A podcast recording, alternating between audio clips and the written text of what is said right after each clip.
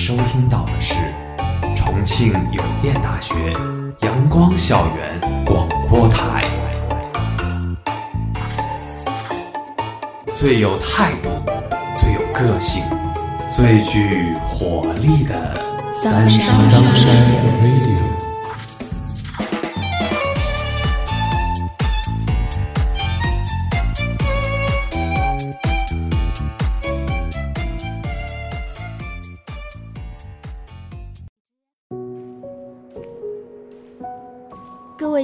听众朋友们，大家中午好，欢迎收听今天的阳光校园广播台，我是主播夏天，我是主播黎墨。我们今天的节目是阅读是一件最重要的小事。阅读是一件最重要的小事，不知道你们有没有在刷短视频的时候听到过这句话？它是都亮荐书稿的结束语。都亮是一位活跃在短视频平台的读书博主。也是一位腹有诗书气自华的人，每每看着镜头里那个娴静又温柔的他，耳边听着一句句温柔的话语，好像周边的时间都静止了，身边再没有了喧嚣和浮躁，只留下一片岁月静好。当然，或许你们会觉得有些夸大其词了，但是这样的视频就是能带给人一种沉静的力量。就像李子柒总能将我们带到一个古色古香的世界一样，都亮也总是能将我带到一个博学安宁的世界。其实，这句结束语，不管是初读还是推敲，它都是一句非常简单的话。但是，细细想来，好像也没有那么简单。阅读这个词，我们都不陌生，从出生到现在。出现在我们面前的书，一本接着一本，从未停歇。我们开心地翻阅着，大声地朗读着，痛苦地背诵着，笨拙地理解着。从小学到大学，不管是课本还是杂志，不论是教辅还是小说，都曾在那一个时间、那一段旅程留下过印记。有人说，阅读一本好书，就是在跟一个伟人对话。阅读让人们有了参与作者生命旅程的机会，让人们有了不必行万里路就能看到世界万物的机会。听起来是不是特别的高大上？但是，阅读同样只是一件小事，它不需要你付出怎样的代价，只需要你的一点点时间和一本好书而已。但是，就是这样一个简单的要求，却没有多少人能够做到了。仔细想想，你已经有多久没有静下来看过一本书了？你上一次沉浸在书香里是什么时候？你上一次因为读到一本好书而高兴好久，又是在什么时候？随着科技的发展，智能手机的普及，短视频市场的壮大，人们在短视频里享受着歌舞升平，看看社会趣闻，一刷就是好几个小时。停不下来，那颗本来平静的心，好像再也静不下来了一样。人们在歌舞升平的娱乐年代，追求着放松，追求着那一份不属于自己的光鲜。这一大片娱乐至死当中，还能刷到一条读书视频，实在是难能可贵。在都亮一句句的介绍当中，我好像看到了小时候那个捧着书不肯放手的小孩。和长大后捧着手机放不了手的自己，他们就在时间天平的两端静静伫立着，两相对视，千言万语，终究是一言不发。是啊，阅读只是一件小事，又好像不是一件小事，它是生活中一味不能少的调料，不可或缺。还记得高中的课桌上，总是在一堆教辅和教材中藏着一本杂志，裹挟着一本小说，小心翼翼，又是不肯放手。那时候对书的渴望是那么纯粹，那么向往。现在怎么变了呢？有人说，阅读不应该局限于书籍，还有很多的途径，比如报纸、新闻、手机热搜、头条文章等等。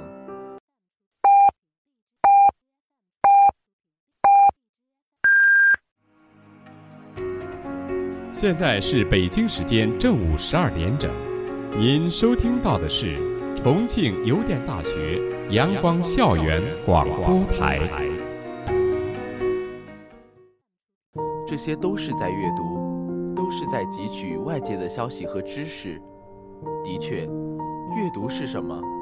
阅读是一种运用语言文字来获取信息、认识世界、发展思维，并获得审美体验与知识的活动，是从视觉材料中获取信息的过程。这里说的视觉材料，除了文字和图片，也包括符号、公式、图表等等。这样一看，好像我们平常的生活当中一直都在阅读，但是，是真的吗？除了获取外界信息之外，阅读还是一种主动的过程，是由阅读者根据不同的目的加以调节控制的。它可以陶冶人们的情操，提升自我修养。同时，阅读还是一种理解、领悟、吸取、鉴赏、评价和探究文章的思维过程。它并不仅仅是简单的看而已。都说，阅读可以改变思想。获取知识，从而可能改变命运，这不正是因为它能够激发起人们的思考，从而更好的为人处事吗？从“阅读”一词的定义来看，阅读的确是不仅仅局限于书本，它还有更加广阔的世界。但是，定义是定义，理解是理解。提到阅读，第一时间出现在人们脑海里的，不就是书本吗？而好的书本能带给人们的精神食粮，同样是不可估计的。古人说：“书中自有颜如玉，书中自有黄金屋。”这讲的不是一本书的物质价值，而是那几十元钱能带给你的精神价值。作家韩寒有一个十分著名的故事，叫做“黄金书事件”。这个故事是这样的：那时候的韩寒已经是一位著名的作家了。有一天，他同往常一样，在自己的博客上做着新书宣传。这本书叫做《一九八八》，我想和这个世界谈谈。这原本是一件十分普通的事情，却因为新书的价格而大跌眼镜。韩寒把这本书定价为九百九十八元，这样的天价不免让人疑惑：什么样的书能值得上这么高的价钱？一般来讲，即使是人们再喜欢韩寒的书，也会因为价格而止步不前。但还是有几个不差钱的人购买了这套书。而比起书的购买价格，更惊人的事情还在后面。韩寒在每本书的背后都附赠了十克纯黄金，这价值远远大于书本身的价格。后来，韩寒在自己的博客中就九百八十八元天价限量版做出解释称。每本书背后附送了十克纯黄金，韩寒甚至表示，随手卖掉这些黄金，或能换回三千块钱。也许你会因为这种让利他人的行为而发笑，但我却真正被他震撼到了。韩寒不愧是一个执着又可爱的文人，他将“书中自有黄金屋”这样一句理想性的话照进了现实。阅读对于人生的意义，从不在于物质。而是在于精神，何况书读得多了，能带给人们的物质基础会更多。因为你从书本中见过广阔的世界，想象过美好的未来，你的待人处事更有涵养。所谓“腹有诗书气自华”的气质，不就是这样来的吗？有人说，这世上最有趣的事，第一是人，第二是书，为什么呢？因为书能使人抓住这个世界秘密的核心，你读什么样的书，就是什么样的人。如果你什么也不读，那么你的头脑就会萎缩，你的理想将因失去活力而动摇。所以，书籍和阅读带给我们的，不仅是对心中理想世界的坚持，更是对我们思想和心灵的升华与净化，进而改变我们的生活轨迹。余秋雨先生曾经这样评论过书籍的功能，他说：“只有书籍能把辽阔的时间浇灌给你，能把一切高贵生命早已飘散的信号传递给你。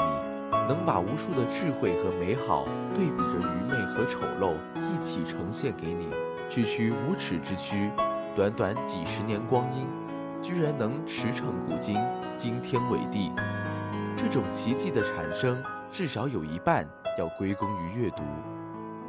阅读使文字具有了永恒的价值，它比图像更空灵，比记忆更清晰，比冥想更深邃。它让你站在巨人的肩膀之上，让你凌驾于伟人的思考之上。让你用极短的时间便拥有了古人一生的积累。阅读是人社会化的重要途径，他把自然人转化为社会人。我们所认识的世界、人生、社会，很多都源于阅读。阅读虽不能改变人生的长度，但可以改变人生的宽度和厚度。通过阅读，你可以视通四海。思接千古，与智者交谈，与伟人对话。对于一个生命有限的人来说，这是一件多么幸福的事啊！而阅读的意义在于，它在超越世俗生活的层面上，建立起精神生活的世界。一个人的阅读史，即是他的心灵发育史。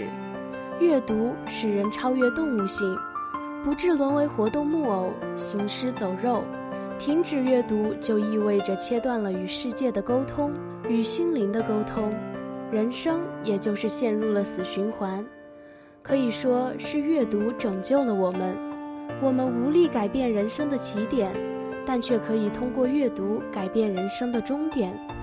阅读的意义从来不轻薄，一本书的意义也从不局限于那字字珠玑，那一句句作者呕心沥血的肺腑之言。或许就是你某一刻的金科玉律，所以重新拾起你的书本吧，让阅读这样一件小事净化心灵，丰富人生。阅读是一件小事，它不分身份，不分年龄，都可以捧着一本书卷，闲坐一旁，沉浸其中，一坐便是一天。所以，说起阅读。每个人都会有专属于自己的记忆吧。小的时候，无忧无虑，没有繁重的学业，也没有恋爱的烦恼，我们的世界纯粹而又真实，对外界的需求和向往也同样热烈。可是这个时候，我们唯一能了解外界的，除了父母亲人的讲述，就只有那一本本书籍了。还记得你小时候看的是些什么书吗？童话、名著，亦或是小说，每一本现在可能不见了踪影的书籍，都是幼时最真挚、最天真的梦想啊！那一本睡前读物，又是多少人再也回不去的童真呢？随着年龄的增长，我们对书籍的需要便不再是童话和美好，我们喜欢上了更有意味的故事，那些跌宕起伏的人生。填补了我们平凡又安静的青春。初高中的你，应该是对书籍最渴望的时候了。褪去了童年的天真，却又没有达到成年的稳重。在只有一次的青春里，不甘心地翻看着他人的，想要借此在自己的青春里留下更精彩的一笔。加上课业的繁重，学业的压力逐渐让你身心疲惫。那些在课桌上堆积如山的教辅和试卷，好像再也勾不起你的一丝想法。只有那本小心翼翼藏在课桌角落的小说，被你一遍遍翻阅，享受着学业之外一点来之不易的放松。终于熬过了中考，度过了高考，来到了一直心心念念的大学。终于没有人管你的桌子上放的是教材还是课外书了。可是你手上的书籍为何又变成了手机？人人皆知阅读是一件很享受的事情，听起来也甚是文雅。那些岁月打不败的美人，更是将诗书之美展现得淋漓尽致。且不说古时的各代才女、各位才子，也不提那人尽皆知的董卿、陈树，单就那些在中国诗词大会上熠熠生辉的莘莘学子。就已然足够品味阅读之美了。还记得那位家境拮据却热爱文学、饱读诗书，先后就读于中国人大、北大，并在校园中荣获原创小说、诗词大赛等奖项的彭敏吗？他说，他爱文学爱得太深，无法自拔。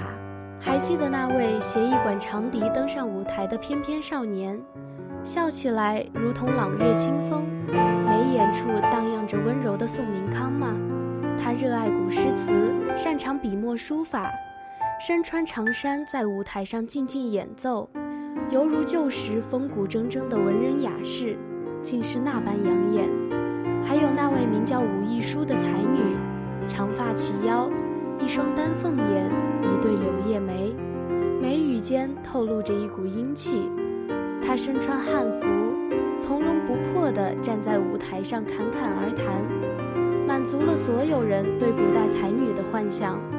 一句“七月在野，八月在雨，九月在户，十月蟋蟀入我床下”，不仅是让她脱颖而出。更是让人们看到了年轻一辈本该成长的模样，让人们看到了文化的传承和发展的希望。但是，尽管阅读在人们的心中如此重要，现如今的阅读也还总是不如人意。如今，信息时代的洪流裹挟着我们仅有的时间，压缩着我们仅有的空间。在忙碌中能放下纷扰，专心的去做一件事，是多么的难。很少看到有人拿起一本书专心的阅读，大多数的人都只是在手机上刷着他们的 APP，看着大部分的图片与视频，仅夹杂着些许文字。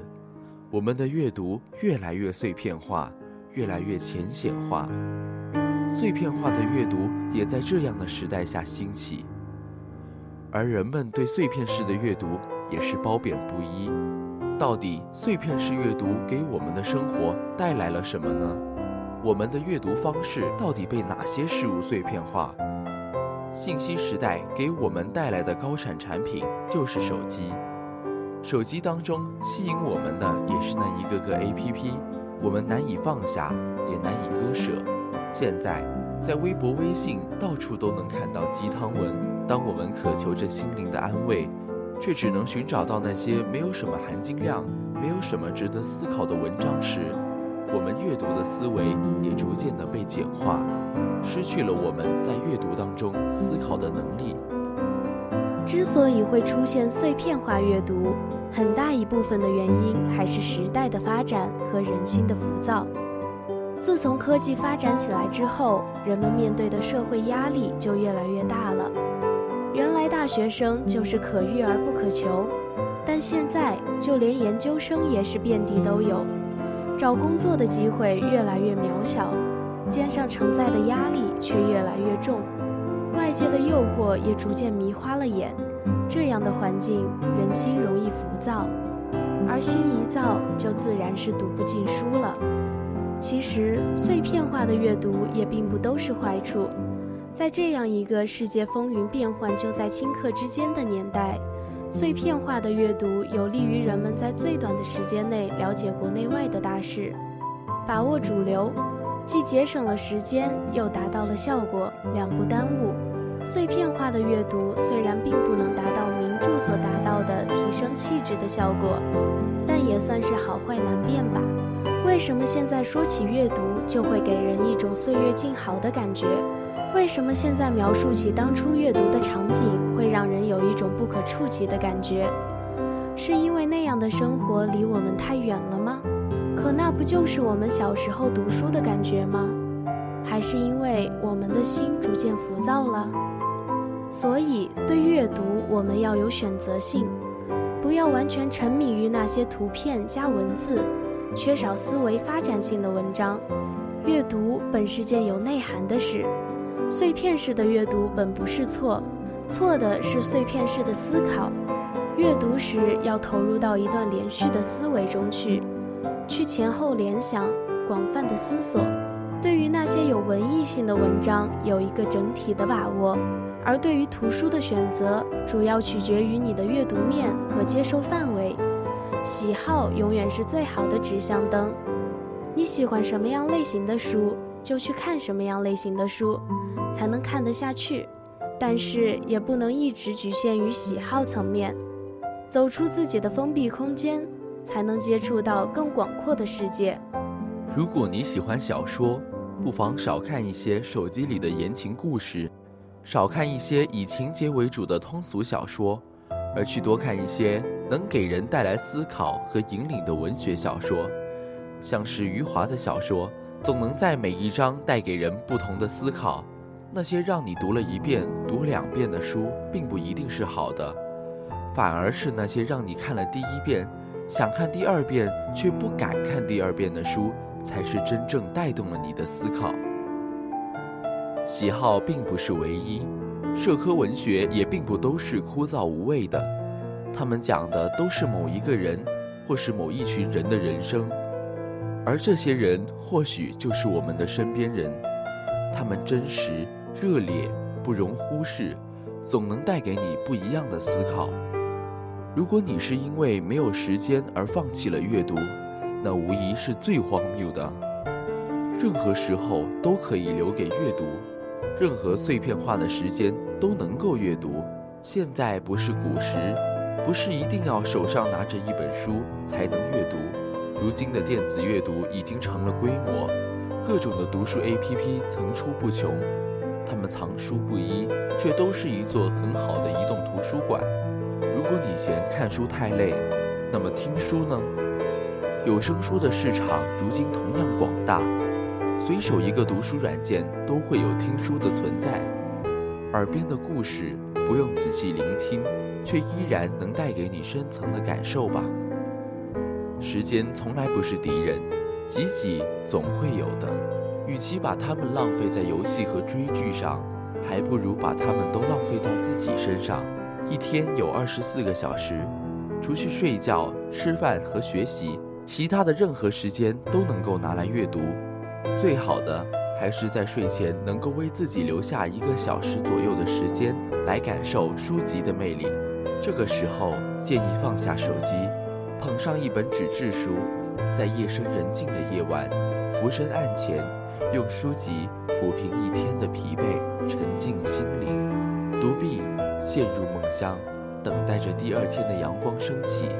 这样的日子不好吗？沈括在《梦溪笔谈》中说道：“古人藏书必度用云草，云香草也。古人在书中放置香草，不仅可以防杜虫咬蛀，而且还可以给书留下悠悠清香。”书香一词便由此而来，后来人们据此加以引申，形容读书人有书香气，而读书人家或知识分子家庭则被称之为书香门第。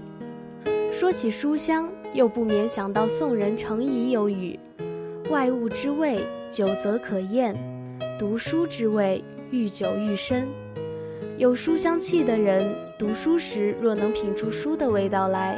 怕是进入读书的真境界了。何谓读书之味？窃以为不可仅以一个“香”字而言之。报刊上曾经发表过一篇名为《读书与吃饭》的书画，文中说：人生是需要滋养的，吃饭是对身体进行补养，读书则是对精神进行补养。读书如吃饭，饭有饭、菜、汤。饭有家常饭、待客饭、宴席饭；饭有西餐、中餐、地方风味小吃。但不管是什么样的饭菜，吃的时候总要品尝一下滋味，五味俱全，方能构成美味佳肴。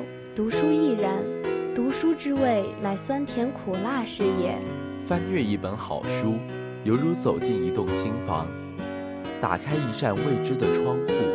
展现在面前的是蓝天白云、青山绿水，让读书人按耐不住内心的冲动，吸吮着新鲜的空气，张开思想的翅膀，自由自在地驰骋翱翔。真于此境，读书人能没有甜甜的意味？有读书人说，读书令人练达性灵，陶冶情趣，使媚俗不在，浮躁不在。使人宁静，高尚怡然。但我以为，这般深厚绵长的意蕴，还要靠书中掺和的辣味，或说是火药味。没有一点辣味的文章，读之味同嚼蜡，不如不读；而真正有辣味的书，如同疾风暴雨，射向佝偻心灵的一角，所向披靡。无坚不摧，终令读书人脸红心颤，羞愧难言，并猛然悟得今是昨非。而后冲破名缰利锁的困扰，灵魂因之而纯净而升华。读书的味道虽说是酸甜苦辣，但终给人的感觉却是愉悦快乐。人活在世上，日子过得有滋有味，毕竟要比没滋没味不知要好多少倍。常常在想，如果没有书籍相伴，漫漫一生，多少个无眠的黑夜和无聊的白日，将会是怎样的难熬？而这样的人生是多么无趣和乏味。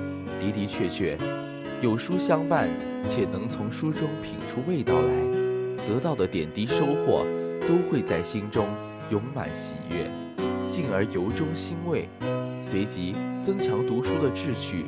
进而坚定与书相守的信念。唐先生曾经设想过，在书房天花板上装一佛教的油灯笼，书房中要有油烟味和发霉的书味，以及无以名状的其他气味才好。看来林语堂已经将读书味道的造化从书里牵引到了书外，从意境荡延到了环境。读书人若真能化入这般读书境界，读书的味道，想必是更加纯艳。古往今来，先辈留给我们的人生哲理，都在那一本本晦涩难懂的古籍当中。时常翻阅，不仅能让你沉浸心灵，更是能教给你无数的为人处世之道。好好珍惜这些书籍吧，好好利用手中拥有的书籍吧，让读书这样一件小事，去改写我们的人生，去壮大我们的民族。今天的节目到这里就要结束了，我是主播黎墨，我是主播夏天。如果你想收听我们的更多节目，欢迎在荔枝搜索电台“重庆邮电大学阳光校园广播台”。如果你有好的意见或者建议，可以在新浪微博搜索“重庆邮电大学阳光校园广播台”，或者关注我们的官方微信公众号“重邮阳光校广”。重庆邮电大学阳光校园广播台，更多精彩等你来。执笔留声，定格光阴印象；以眼聚焦，定格色彩印象；斟酌字句，定格重游初印象。校广君推出以“重游初印象”为题，发送两百字内小短文到官 Q 的活动。QQ 号是四八七零三五四三六，欢迎大家踊跃参加。另外，校广招新活动火热进行中，我们的招新群号是八六五七八二六九七八六五七八二六九七。重庆邮电大学阳光校园广播台，更多精彩等你来。